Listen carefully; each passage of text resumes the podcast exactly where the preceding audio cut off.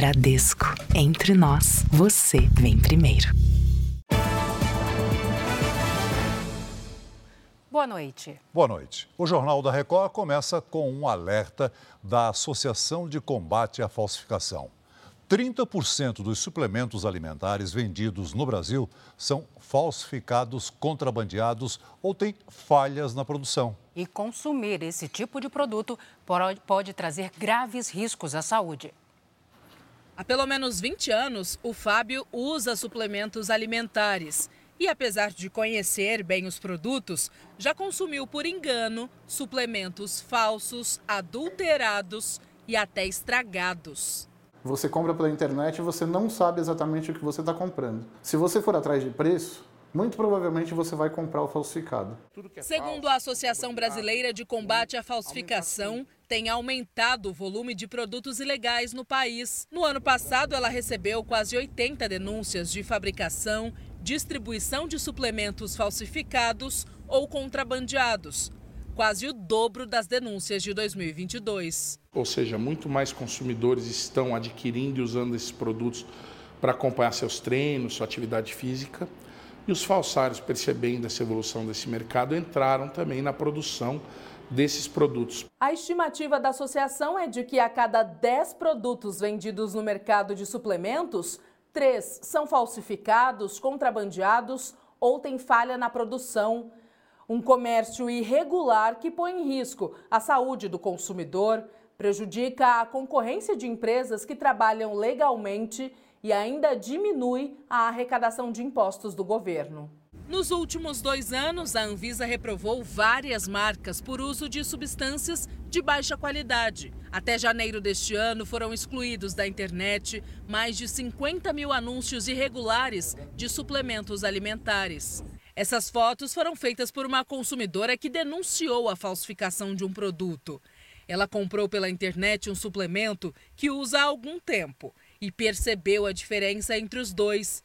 Um deles não veio com lacre de segurança e também apresentou coloração diferente, além de cheiro forte. Você tem que ter aquela complementação que te dá força, te dá energia, te dá sustentação para realizar o que você precisa e de repente não acontece. Especialistas alertam que é preciso desconfiar de preços muito baixos. Não existe mágica e o Brasil tem uma alta carga tributária. Segundo lugar, Tente adquirir produtos em locais da sua extrema confiança, onde você está habituado a comprar. O Fábio agora está mais atento e só compra produtos em locais conhecidos. Depois disso, eu aprendi que você só deve comprar os produtos em lojas originais, né, em lojas dos fabricantes, e nunca comprar isso pelo preço, nunca. Veja agora outras notícias do dia. Brasil ultrapassa a marca de um milhão de casos prováveis de dengue. Procura por vacina ainda é baixa. A cada dois dias, um relógio de luxo é roubado em São Paulo. No Caribe, presidente Lula diz que Brasil está disposto a mediar crise entre Guiana e Venezuela. Google é alvo de mais um processo bilionário na Europa. Na reportagem especial, como a inteligência artificial pode manipular as eleições municipais.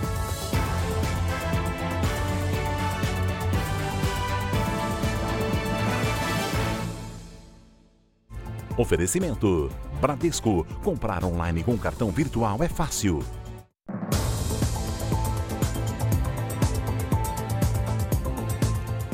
Uma rede criminosa especializada em falsificação de certificados digitais foi alvo de uma operação policial em São Paulo. Além da abertura de empresas de fachada, a quadrilha é suspeita de usar dados de juízes para acessar processos no sistema do Poder Judiciário. Ainda era madrugada quando as equipes da Polícia Civil foram às ruas para cumprir 32 mandados de busca e apreensão na capital e em cinco cidades da Grande São Paulo. Quatro pessoas foram levadas para a delegacia, onde prestaram depoimento e foram liberadas. A investigação, que durou oito meses, apura o envolvimento dos suspeitos na emissão de ao menos 120 certificados digitais falsificados documentos que teriam sido usados para cometer crimes. Com esses certificados, aí sim eles abriam empresas fantasmas, empresas é, para emissão de, de notas, fiscais, notas fiscais fraudadas e etc. O delegado confirmou que alguns dos certificados foram falsificados, com nomes de juízes e até de um ex-ministro e presidente do Tribunal Superior do Trabalho. Os documentos permitiam que o grupo tivesse acesso a processos na justiça e pudesse liberar alvarás para facilitar a atuação de empresas fantasmas. O estrago que a pessoa pode fazer com um certificado digital de um juiz na mão é enorme. Eles podem é, ter acesso a valores apreendidos junto a, junto a processos e, e fazer liberação de valores. A polícia ainda investiga quais fraudes foram cometidas, os prejuízos causados e o número de vítimas lesadas. O Tribunal de Justiça de São Paulo informou que não ocorreram acessos indevidos ao sistema informatizado de processos e que não há notícia de falsificação de certificados digitais de seus integrantes. A polícia prendeu três integrantes de uma quadrilha que enganava aposentados no Rio de Janeiro. Segundo os investigadores, as fraudes foram cometidas também em outros 11 estados do país. Os agentes saíram cedo do Ministério Público do Rio para cumprir mandados de prisão e de busca e apreensão. Segundo as investigações, os criminosos ligavam para as vítimas com a falsa informação de que havia dívidas no nome delas. Os alvos eram geralmente aposentados ou pensionistas. O próximo passo da organização criminosa era propor a portabilidade da dívida. Com a transferência da cobrança para a empresa, eram oferecidas condições vantajosas para quitação com menos parcelas. Mas para fechar a operação, o aposentado teria que contrair um empréstimo consignado e transferir todo o valor para os golpistas. Três de sete pessoas procuradas foram presas em diferentes pontos da região metropolitana do Rio. Entre elas está o homem apontado como um dos sócios da empresa. Ele foi identificado como Wallace Nascimento da Silva. A defesa dele não foi localizada. Uma outra modalidade também que eles utilizavam era também de colocar como é, o endereço né, dessa consultoria de crédito no interior de uma comunidade, já com o propósito de desencorajar as pessoas para que fossem buscar é, os seus direitos e ressarcimento dos prejuízos. De acordo com o Ministério Público, as investigações começaram em 2021 e ainda não se tem um montante arrecadado com a fraude. Aposentados de outros 11 estados do país também foram lesados, inclusive com promessas de investimentos falsos podem ser aplicadas penas de 3 a 8 anos e é, os demais integrantes que estão foragidos, as buscas seguem para que se consigam cumprir esses mandados de prisão. Um brasileiro foi preso nos Estados Unidos por suspeita de tráfico internacional de munições. Embora tenham sido compradas legalmente no exterior, foram enviadas de forma clandestina ao Brasil, sem autorização do Exército. Foram cumpridos sete mandados de busca e apreensão em Goiânia e Trindade, na região metropolitana da capital. Nos endereços, a polícia apreendeu 15 armas, entre revólveres, pistolas e rifles, além de uma quantidade ainda não calculada de munições. Foram apreendidos ainda mais de 12 mil reais e quase 62 mil dólares. A operação é da Polícia Federal em parceria com duas agências do governo americano. As munições eram compradas legalmente em São Francisco, na Califórnia, e trazidas clandestinamente de navio para o Brasil, passando pelo Porto de Santos, litoral de São Paulo. Nem o Exército Brasileiro e nem as autoridades dos Estados Unidos eram informados sobre o transporte. Os pacotes chegavam ao Brasil como se fizessem parte de uma mudança de pessoa física. A investigação começou em 2021, quando a Polícia Federal localizou um container com mais de 12 mil munições que tinha como destino um morador de Goiás. Foram identificadas dezenas de outras remessas para a mesma região. Segundo a polícia, o líder do esquema era um goiano que há 20 anos mora nos Estados Unidos e que foi preso hoje pelas autoridades americanas. O destino das munições seria o mercado de tiro esportivo. Os atiradores que compravam a munição também estão sendo investigados. Já tiveram os registros suspensos e devem ter as armas apreendidas. Imputar a responsabilidade a cada um dos envolvidos na medida da sua é, responsabilidade, da sua culpabilidade e procurar ver quem mais está envolvido com, com o tráfico e qual o destino final, talvez, dessa, dessa quantidade de munições. A polícia do Rio de Janeiro prendeu dois suspeitos pela morte do ator Edson Caldas Barbosa. Renan Calisto de Lima e Jairo Inácio Corrêa foram localizados na Baixada Fluminense.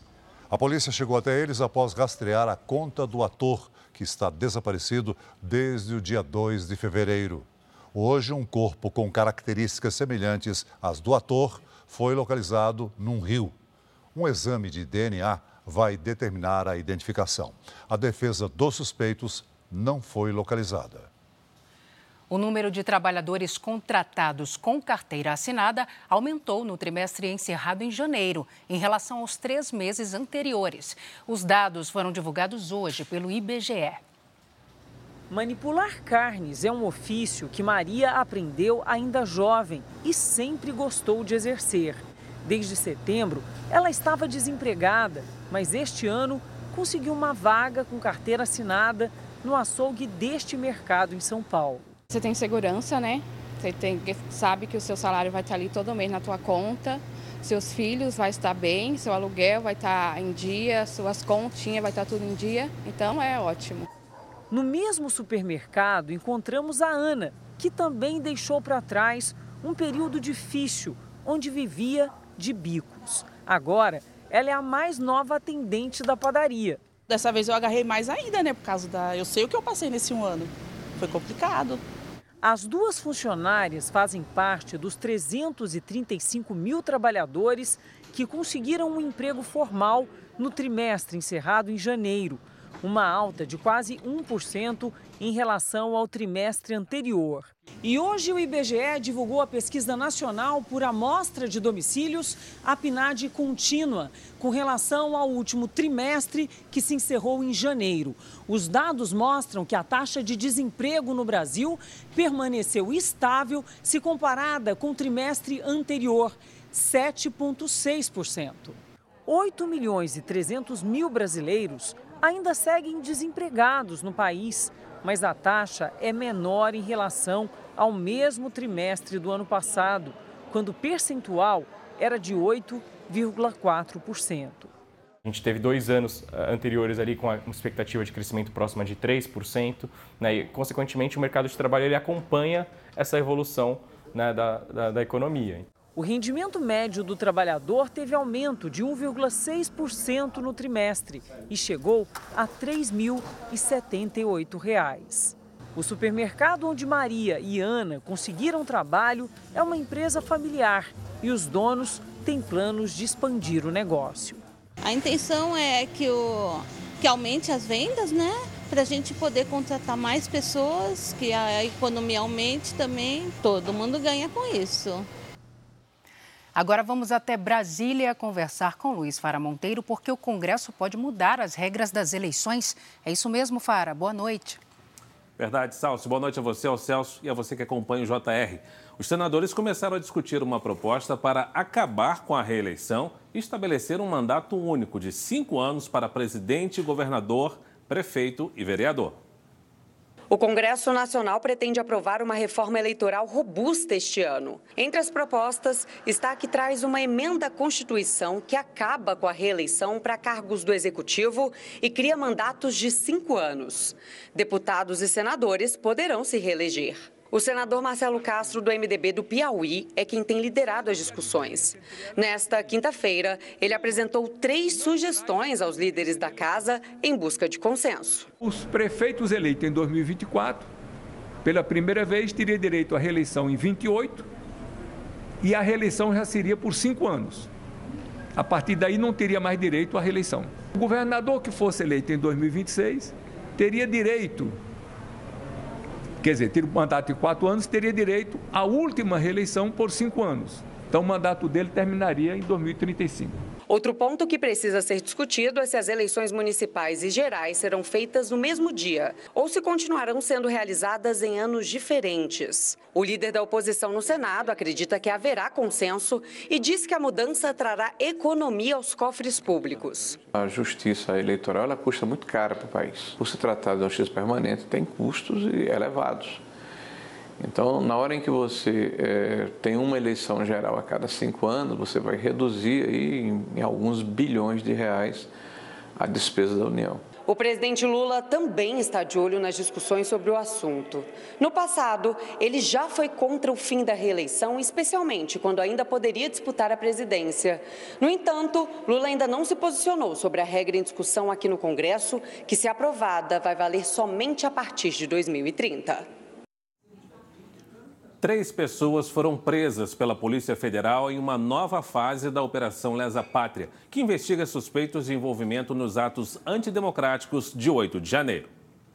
Adalto Mesquita e Joveci Andrade foram apontados como supostos financiadores do acampamento em frente ao QG do Exército em Brasília. A defesa dos empresários afirmou que eles são contra o vandalismo e a intolerância política e que houve esforços para esclarecer todos os fatos, compromisso que será mantido perante o STF. Foram cumpridos 24 mandados de busca e apreensão e 7 de monitoramento eletrônico em sete estados e no Distrito Federal. Na casa de um dos alvos, em Tocantins, a Polícia Federal apreendeu 110 mil dólares e 26 mil euros, o equivalente a cerca de 686 mil reais. Os policiais ainda encontraram 80 armas. A nova fase da Operação Lesa Pátria foi autorizada pelo ministro do Supremo Tribunal Federal, Alexandre de Moraes, que determinou o bloqueio dos bens dos investigados. Eu volto direto da redação do JR em Brasília em instantes. Salve! Tá certo, Fara. Até já. O presidente Lula já está em São Vicente e Granadinas, no Caribe, para a cúpula dos estados latino-americanos e caribenhos. Mais cedo, na Guiana, Lula disse que está disposto a mediar a crise entre Guiana e Venezuela, como mostram agora os nossos enviados especiais da Record, Renata Varandas e Hugo Costa. No segundo e último dia de visita à Guiana, os presidentes Lula e Fran Ali trataram da integração sul-americana. A Guiana quer se transformar num centro de distribuição de alimentos para o Caribe. Na declaração conjunta, Ali disse que essa é uma grande oportunidade para o Brasil e para os cidadãos caribenhos. Lula afirmou que a integração vai reduzir a distância com o principal parceiro comercial do Brasil, a China. Nós temos um compromisso com a integração do nosso continente, além da Guiana, a outros países da América do Sul, com o objetivo de chegar ao Pacífico e diminuir em 10 mil quilômetros, quilômetros. a distância do nosso comércio com a China. A Guiana vive uma tensão criada pela intenção do ditador venezuelano Nicolás Maduro de anexar a região de Essequibo. Essequibo abrange toda a parte oeste da Guiana e faz fronteira com a Venezuela e com o Brasil. Lá foram descobertas grandes reservas de petróleo e diamante. O presidente Lula afirmou que está disposto a conversar com os dois lados. Nós não discutimos a questão do Essequibo, não discutimos. Por que, que não discutimos? Porque não é o momento de discutir, era uma reunião bilateral para discutir desenvolvimento, para discutir investimento. Ah, mas o presidente sabe, como sabe o presidente Maduro, de que o Brasil está disposto a conversar com eles a hora que for necessário, quando for necessário, porque nós queremos convencer as pessoas de que é possível, é possível, através de muito diálogo, a gente encontrar a manutenção da paz. Da Guiana, o presidente Lula partiu para a segunda etapa da viagem. São Vicente Granadinas é um pequeno país no Caribe. A ilha de 390 quilômetros quadrados é menor que a cidade de Curitiba e tem pouco mais de 110 mil habitantes. Aqui se fala inglês e 85% da população é de origem africana. Este foi o cenário escolhido para sediar a oitava cúpula de chefes da comunidade dos estados latino-americanos e caribenhos. O Brasil voltou a fazer parte da CELAC ano passado, depois de ficar dois anos fora da comunidade. Amanhã cedo, Lula participa da abertura do evento junto com outros 13 chefes de Estado e de governo. Até agora, estão confirmadas duas reuniões bilaterais com o presidente da Bolívia, Luiz Arce, e com Nicolás Maduro. Será a oportunidade para Lula tentar convencer o ditador venezuelano de desistir de invadir a Guiana e manter o continente distante de qualquer conflito. A distribuição de ajuda humanitária em Gaza virou o centro de uma polêmica nesta quinta-feira. Sem apresentar provas, o grupo terrorista Hamas acusa soldados israelenses de matar mais de 100 pessoas que aguardavam o auxílio. O governo de Israel nega que as tropas tenham atirado contra a multidão e afirma que as pessoas foram pisoteadas ou atropeladas na aglomeração. A confusão aconteceu perto da cidade de Gaza, onde centenas de pessoas esperavam por caminhões de ajuda humanitária, como mostram essas imagens divulgadas pelo exército israelense. O porta-voz do governo de Israel declarou que aconteceram dois incidentes separados. Segundo Avi Haiman, quando os caminhões chegaram, uma multidão cercou os veículos e várias pessoas foram atropeladas. O porta-voz das Forças de Segurança de Israel, o contra-almirante Daniel Hagari, chamou o acontecimento de infeliz. Segundo o militar, milhares de pessoas se aglomeraram em volta dos caminhões, empurraram os veículos com violência e algumas acabaram atropeladas. Hagari disse ainda que os moradores também saquearam suprimentos humanitários. Looting the humanitarian supplies.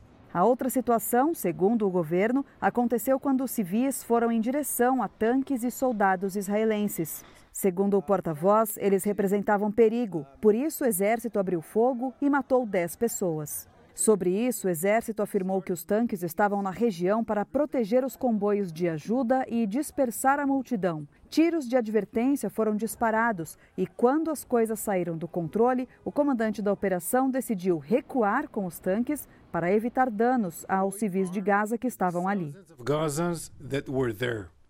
Os feridos foram levados para os hospitais da região.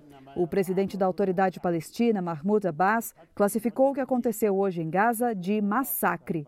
O presidente americano Joe Biden, que ajuda a mediar a trégua entre Israel e os terroristas do Hamas, declarou que o incidente de hoje deve atrapalhar as negociações para um cessar-fogo, que tem como um dos objetivos a libertação dos reféns. Hoje, parentes e amigos dos sequestrados deram prosseguimento à caminhada que pede a libertação de todos. Mais 10 foguetes foram lançados nesta quinta-feira no norte de Israel pelo grupo terrorista Hezbollah. As sirenes tocaram pela primeira vez em mais de um mês perto da cidade de Haifa, a terceira maior de Israel, que fica a 50 quilômetros da fronteira com o Líbano. O primeiro-ministro interino libanês falou hoje que se Israel e Hamas chegarem a um acordo de trégua, o Hezbollah também pode interromper os ataques. Cerca de 80 mil israelenses e 75 mil libaneses já deixaram a região da fronteira desde outubro, quando começou a guerra na faixa de Gaza. Na Cisjordânia, outro ataque terrorista matou dois israelenses. Um homem abriu fogo contra um posto de combustível. O atirador foi morto pelo dono de um restaurante perto do local. Na Europa, o Google é alvo de mais um processo bilionário por concorrência desleal. A empresa é acusada de usar o domínio de mercado para garantir um monopólio publicitário digital. A ação é movida por 32 grupos de mídia em 13 países da Europa. As companhias processam a empresa americana em quase 11 bilhões e meio de reais o Google é acusado de tirar proveito do domínio do mercado para criar um monopólio na publicidade digital.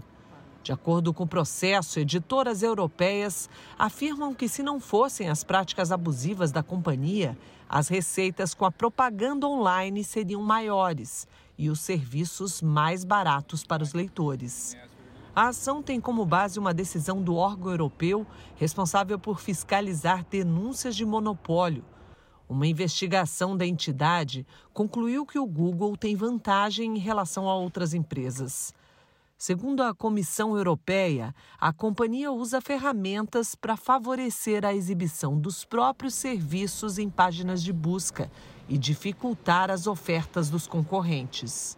Aqui no Reino Unido, o Google é investigado há mais de um ano por suspeita de tirar vantagem da posição dominante no mercado de publicidade digital.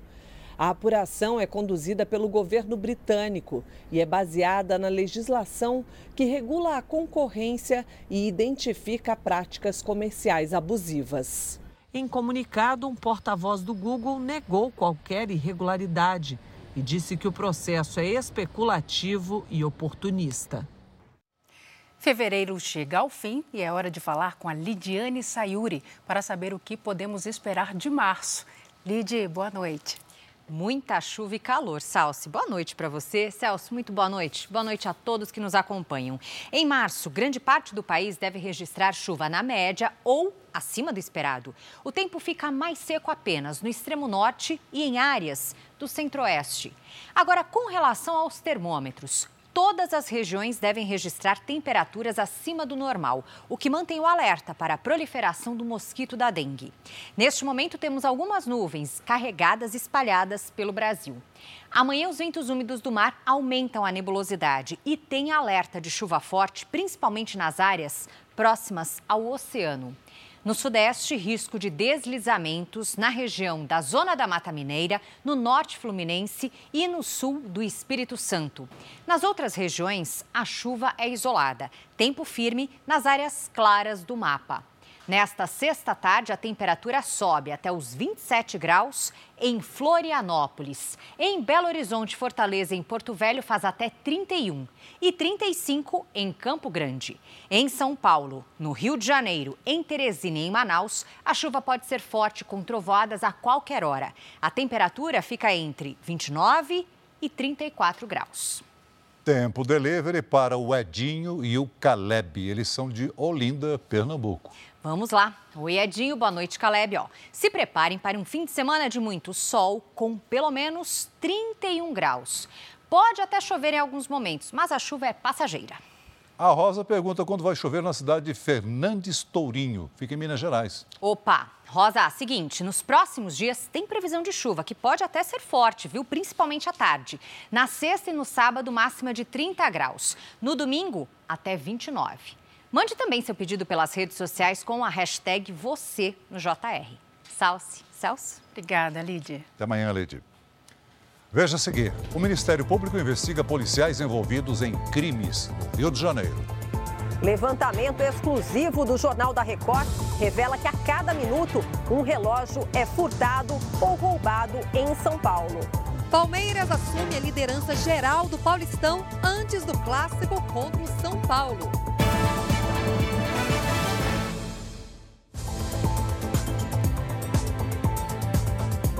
Um levantamento exclusivo feito pelo Jornal da Record mostra que, no ano passado, mais de um relógio foi roubado por minuto no estado de São Paulo. Só de uma determinada marca de luxo famosa foram mais de 200 casos. São peças que podem valer milhões de reais. Quadrilhas violentas e que têm alvos específicos relógios de luxo. Modelos que podem custar até vários milhões de reais. É um tipo de ação quase sempre bem planejada. Os criminosos tentam pegar as vítimas de surpresa.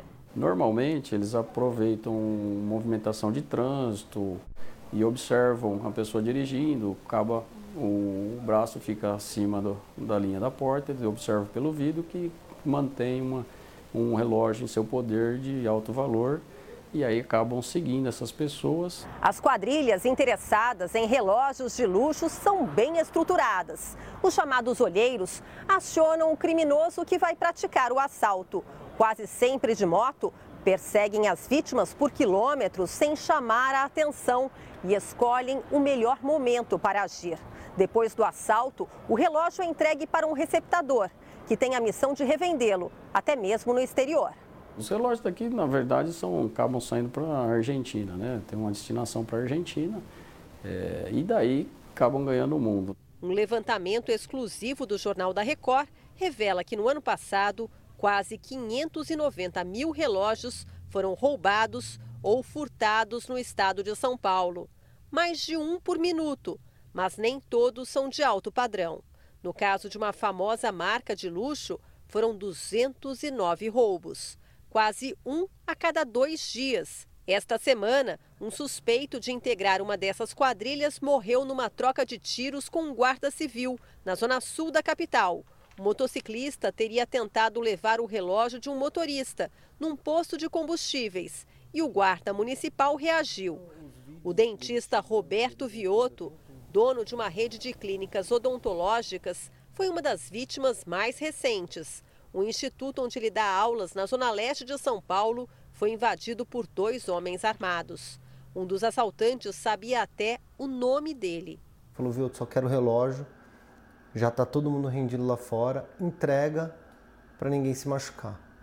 É, é triste, sabe? Aquela, aquele sentimento de impotência, de você não poder fazer nada, de você ver um negócio que, que foi tão batalhado, era um sonho ter aquilo e, e de repente, em poucos segundos, a, os ladrões levarem assim, né? O Ministério Público investiga policiais envolvidos em crimes no Rio de Janeiro. Em um dos casos, três PMs flagrados cobrando propina foram denunciados. Em outra investigação, dois policiais civis foram presos por suspeita de envolvimento na invasão e furto de uma casa. O agente tentou esconder o rosto ao ser preso. Ele é Mark Rodrigues Stael, que, segundo o Ministério Público, cometeu diversos crimes, como abuso de autoridade, furto e associação criminosa. As investigações começaram no fim de janeiro, quando uma vítima procurou a Corregedoria da Polícia Civil dizendo que teve a casa invadida por policiais sem autorização judicial. Na denúncia, o declarante afirmou que os agentes arrombaram a porta e furtaram uma pistola, uma aliança de ouro e 9 mil reais em espécie, além de documentos. Os investigadores refizeram os passos dos suspeitos, que estiveram primeiro em uma farmácia onde a vítima trabalhava. Pouco depois, Mark Rodrigues se aproxima do local do crime carregando um fuzil. Em seguida, ele reaparece, mas com duas sacolas nas mãos. Dois policiais civis o acompanham armados. Não há na, na delegacia nenhum registro que justifique essa é, diligência. Né? Mas o que eles alegaram na, no momento em que eles foram até a farmácia foi que esse entregador estaria vendendo é, medicação abortiva sem prescrição médica. Segundo a Polícia Civil, o material apreendido não foi registrado no sistema. Além de Mark, mais um policial, identificado como Mauro Pereira Ribeiro, foi preso. A defesa deles não foi localizada. Durante a inspeção aqui na delegacia, a corregedoria encontrou munição e dinheiro escondidos debaixo do piso. Além da prisão, a justiça determinou o afastamento dos agentes e a suspensão do porte de arma. Denúncias de uso do cargo para benefício próprio não atingiram só a Polícia Civil. Três policiais militares foram detidos e podem ser expulsos da corporação por terem sido flagrados cobrando propina. A ação foi registrada pelas câmeras corporais dos PMs, que escoltavam uma blitz da lei seca. Aqui, o carro está sem placa e com documentação vencida. Tá, tá sem placa de quê? Caiu na... Eu peguei uma chuvarada e... A habilitação? A habilitação eu relaxei mesmo. Pô, relaxou pra caramba. O policial retira a câmera da farda, mas o equipamento do outro PM continua fazendo o registro. A câmera é retirada em outras abordagens a motoristas. Nessa imagem, um dos PMs aparece contando dinheiro dentro da viatura. Um capitão que estava na Blitz se aproxima, dizendo que há denúncias de extorsão. Tem, tem três vítimas ali dizendo que vocês extorquiram eles em 300 reais. Tá? Os policiais negam, mas depois admitem. Eu não posso devolver. Quê? Eu posso até devolver o dinheiro pagou? Aquele que evidentemente não age corretamente vai entender que não adianta ele tirar a câmera porque ainda assim ele vai ser responsabilizado. O Ministério Público pediu à Justiça o afastamento dos investigados. Sobre o caso dos policiais flagrados cobrando propina, a Secretaria de Polícia Militar do Rio de Janeiro disse que a corregedoria constatou transgressões graves e que o caso foi encaminhado para a Justiça Militar. Paulistão. São Paulo e Palmeiras venceram as partidas que estavam atrasadas no campeonato. E o Bruno Lohans já está aqui com a gente, ele traz as novidades do Paulistão. Oi, Bruno, boa noite. Boa noite, Celso. Tudo bem? Boa noite, Celso. Boa noite a todos. São Paulo venceu a Inter de Limeira com um gol do colombiano Rames Rodrigues e ficou cada vez mais perto da classificação para a próxima fase. O São Paulo já vencia por 1 a 0 com este belo gol de Ferreira. Mas os 30 mil torcedores na Arena BRB Mané Garrincha em Brasília só queriam saber da estreia no Paulistão do colombiano Rames Rodrigues.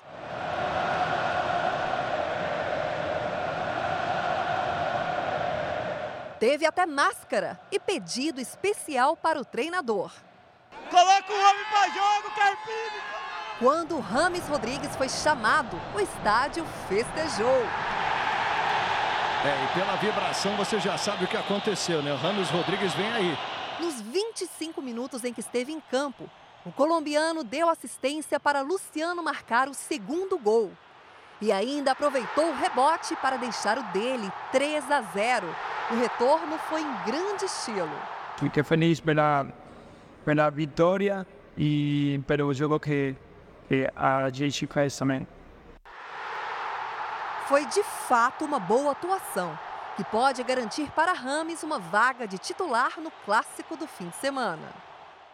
O próximo adversário do São Paulo é o Palmeiras. O novo líder da classificação geral venceu a portuguesa no Canindé e ainda garantiu a primeira colocação do Grupo B com duas rodadas de antecedência.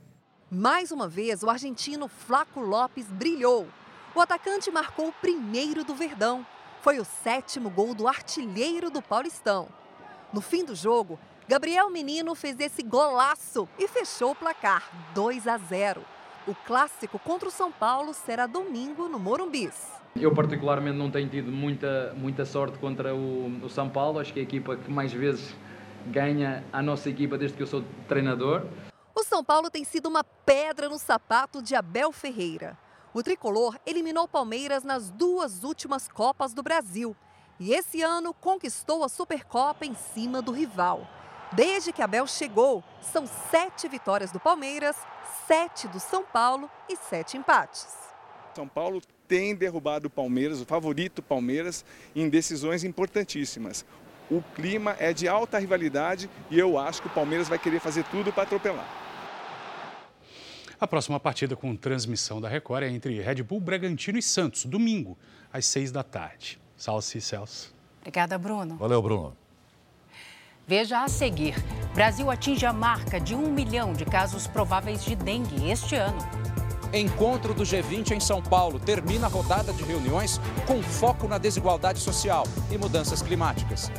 Mensagens de áudio criadas com a ajuda da inteligência artificial são uma ameaça ao processo eleitoral no Brasil. Preocupação aumenta com a chegada das eleições municipais.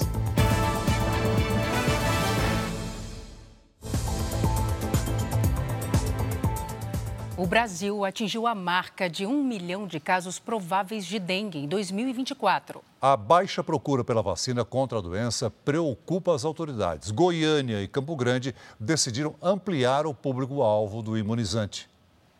Este posto de saúde na capital de Mato Grosso do Sul quase não aplicou doses do imunizante contra a dengue esta semana.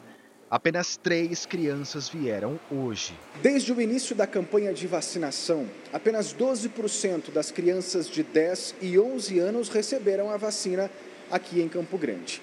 Por causa da baixa procura, a Secretaria Municipal de Saúde decidiu levar a vacinação contra a dengue para dentro das escolas a partir de amanhã. Outra medida anunciada foi a ampliação do público-alvo. A partir de sábado, crianças e adolescentes que tenham entre 10 e 14 anos poderão ser vacinadas em Campo Grande. Goiânia enfrenta o mesmo problema e também decidiu ampliar a faixa etária já a partir de hoje. Apenas 13% das crianças foram imunizadas na cidade. No Rio de Janeiro, a situação é ainda pior. O percentual de vacinados até agora beira os 10%. O pouco interesse pela vacinação preocupa as autoridades em saúde. A imunização pode ajudar a combater a alta de registros. De acordo com o último levantamento do Ministério da Saúde, o Brasil já tem mais de um milhão de casos prováveis da doença em 2024. 214 mortes foram registradas e 687 estão em investigação é mais uma arma, além de cuidarmos dos nossos quintais, pais levem as suas crianças nessa idade para serem vacinadas. Uma comitiva de ministros esteve hoje em Boa Vista para inaugurar a Casa de Governo. O órgão federal foi criado para coordenar e enfrentar a crise humanitária na terra indígena Yanomami. Após o presidente Lula exigir o uso de todo o poder da máquina pública contra o garimpo ilegal, hoje 10 ministros participaram da instalação da Casa de Governo em Boa Vista. 10 servidores devem atuar no local. O principal objetivo é acompanhar a implementação de políticas públicas para a população Yanomami com diálogo constante com as lideranças indígenas e com o governo de Roraima e as prefeituras. Não vamos vencer isso somente com o Ministério dos Povos Indígenas ou somente com a Polícia Federal ou com as Forças Armadas. É preciso a união de muitos para que a gente vença. O espaço terá atuação de 13 ministérios e deve funcionar até dezembro de 2026. O investimento do governo federal somente neste ano para políticas na região chegará a 1 bilhão e 200 milhões de reais. Parte dos recursos foi destinada para a implantação do primeiro hospital indígena em Boa Vista, a unidade de retaguarda integrada ao complexo hospitalar da Universidade Federal de Roraima pretende ampliar o acesso dos indígenas aos serviços hospitalares. O território indígena Yanomami é o maior do Brasil em extensão. A área enfrenta uma crise humanitária com casos graves de malária e desnutrição severa desde janeiro do ano passado. A situação foi agravada pelo avanço do garimpo ilegal, que contamina a terra e a água com mercúrio.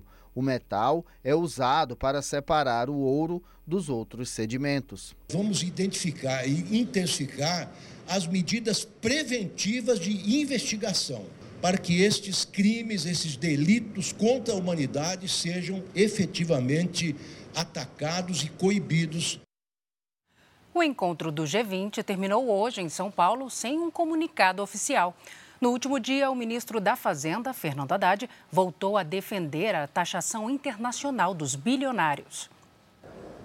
Depois de testar negativo para a Covid, o ministro da Fazenda, Fernando Haddad, pôde participar da abertura do último dia do evento. Fico muito feliz de ter podido participar presencialmente desta reunião tinha comprado um terno novo, um sapato novo, uma gravata nova para estar aqui com vocês. O ministro voltou a defender a taxação internacional dos bilionários. É um fato inquestionável que os bilionários do mundo continuam evadindo nossos sistemas tributários por meio de uma série de estratégias, soluções efetivas para que os super ricos paguem sua justa contribuição em impostos dependem de cooperação internacional. O Brasil ocupa a presidência temporária do G20 e, por isso, propôs os temas a serem debatidos. As reuniões com os ministros de Finanças antecipam a cúpula do G20, que será realizada em novembro no Rio de Janeiro, com a presença de chefes de Estado das maiores economias do mundo.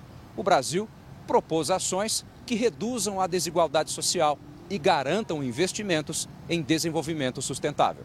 Haddad voltou no fim do dia para encerrar o evento. Sem acordo, o documento final do encontro foi assinado apenas pelo Ministério da Fazenda do Brasil. Foram muito bem aceitos os temas propostos pelo Brasil. O tema da desigualdade foi muito valorizado. Quando nós falamos dessa nova forma de reorganização, eu penso que nós estamos também defendendo é, interesses é, é, do, da população do, do, do planeta que não estão aqui. Vamos voltar a Brasília com o Luiz Fara Monteiro, porque quase 100 deputados assinaram uma proposta que pode proibir a ação da polícia nas dependências da Câmara e do Senado, não é isso, Fara? Uma tentativa de blindagem, né, Celso? Parlamentares querem criar uma lei que proíba operações de busca e apreensão da Polícia Federal dentro do Congresso. A proposta apresentada pelo deputado Rodrigo Valadares, do União Brasil de Sergipe, conta com 99 assinaturas e precisa de 171 para começar a tramitar. A ideia é que mandados de busca e apreensão e de prisão contra parlamentares só sejam cumpridos com autorização da mesa diretora da Câmara ou do Senado, exceto quando houver flagrante. A justificativa da medida seria proteger deputados e senadores de possíveis abusos cometidos pelo Poder Judiciário. A proposta ganhou fôlego depois que o ministro do Supremo Tribunal Federal, Alexandre de Moraes, autorizou recentemente buscas contra parlamentares durante as investigações sobre os atos de 8 de janeiro.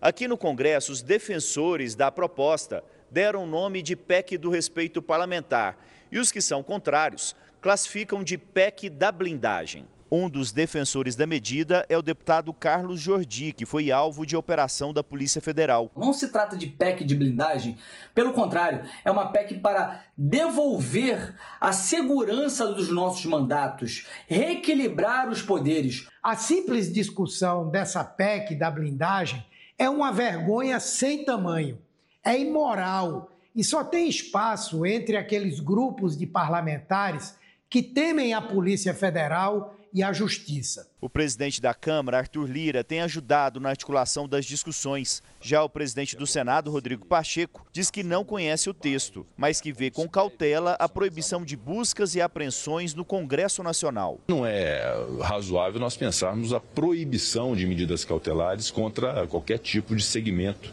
ou qualquer tipo de, de nível de autoridade pública. Uma proposta que extinga essa possibilidade, eu acho muito difícil de avançar, especialmente por algum vício de constitucionalidade que possa ser apontado. Os deputados também articulam acabar com foro privilegiado e que os processos contra eles deixem de ser julgados no Supremo. A ideia é levar as ações em primeira instância para os tribunais regionais federais e, em segunda instância, para o Superior Tribunal de Justiça, o STJ. A Polícia Federal indiciou a deputada federal Carla Zambelli, do PL de São Paulo, e o hacker Walter Delgatti pela invasão do site do Conselho Nacional de Justiça. Segundo as investigações, os dois foram responsáveis pela inserção de um falso mandado de prisão contra o ministro do Supremo, Alexandre de Moraes, no sistema do CNJ. A defesa de Carla Zambelli disse que a deputada jamais fez qualquer pedido para que Walter Delgatti invadisse sistemas ou praticasse qualquer ilicitude. Segundo o advogado de Delgatti, ele confessou a participação na invasão ao site do CNJ e o indiciamento de Carla Zambelli comprova o hacker colaborou com a justiça.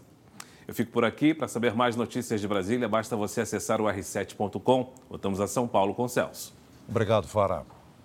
O governo de São Paulo anunciou a empresa vencedora do leilão de concessão do trem Intercidades, que vai ligar a capital à cidade de Campinas. O consórcio C2 Mobilidade sobre Trilhos foi o único a apresentar proposta e vai ser responsável pela operação do serviço por 30 anos. O investimento será de 14 bilhões e 200 milhões de reais no modelo de parceria público-privada. O trem Intercidades vai percorrer 100 quilômetros entre São Paulo e Campinas em aproximadamente uma hora. A previsão é começar a operação em 2031. O governador de São Paulo, Tarcísio de Freitas, bateu o martelo na Bolsa de Valores de São Paulo. O projeto é emblemático porque é o primeiro, é inovador, é vanguarda é o primeiro trem de média velocidade no Brasil. Imagina como a dinâmica, como a vida das pessoas vai mudar. Então, um projeto muito relevante em termos de mobilidade. Mais cedo, depois de acompanhar a chegada do Tatuzão, a obra de extensão da linha verde do metrô na zona leste de São Paulo, o governador defendeu a ação da PM na Baixada Santista, que registrou 38 mortes desde o começo do mês. Foram mais de 700 presos mais de 300 foragidos da justiça, mais de meia tonelada de droga foi apreendida. A gente está travando um combate contra o crime organizado, que tomou espaço do nosso território. O combate, infelizmente, é um combate duro, a gente não quer o confronto, mas a polícia está preparada para o confronto. E quem confrontar vai se dar mal. Manipulação de imagens e vozes e vídeos com edição rápida são artimanhas que podem ser usadas para confundir eleitores no momento da escolha de um representante. Essa semana, o Tribunal Superior Eleitoral restringiu o uso de inteligência artificial na disputa de outubro. A medida foi aprovada para combater a desinformação, fake news e manipulações para favorecer ou prejudicar candidatos.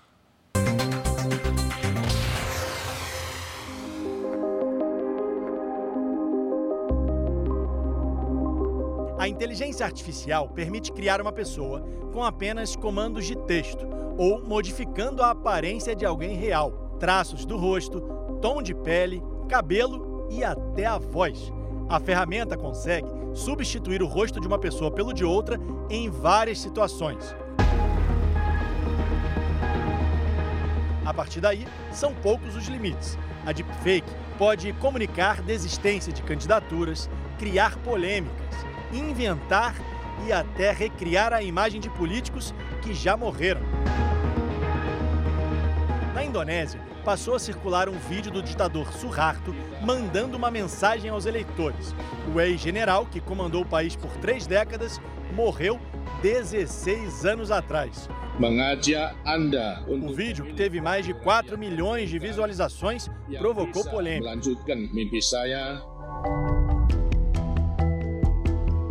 Professor de inteligência artificial, Anderson explica que o rosto do ditador aparece por pouco tempo no vídeo para evitar que a farsa seja desmascarada. Tipicamente, você faz cortes, cortes mais rápidos, 15 segundos, 10 segundos, 20 segundos, e com isso você diminui a chance de uma pessoa, né, um observador, conseguir identificar a falsificação.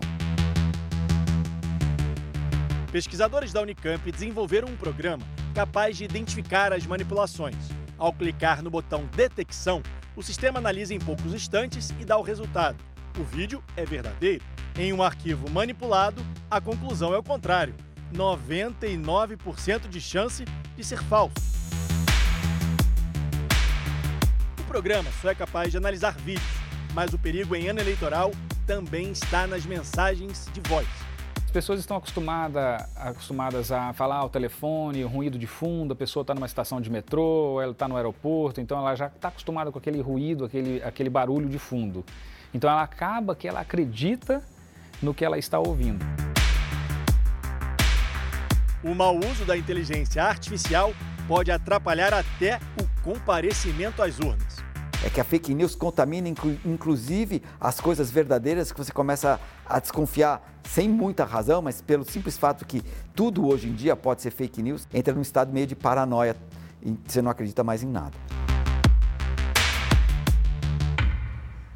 Essa edição termina aqui e à meia-noite e meia tem mais Jornal da Record. Fique agora com Jezabel e logo após Gênesis tem jornalismo investigativo com Roberto Cabrini no Câmera Record. Está imperdível.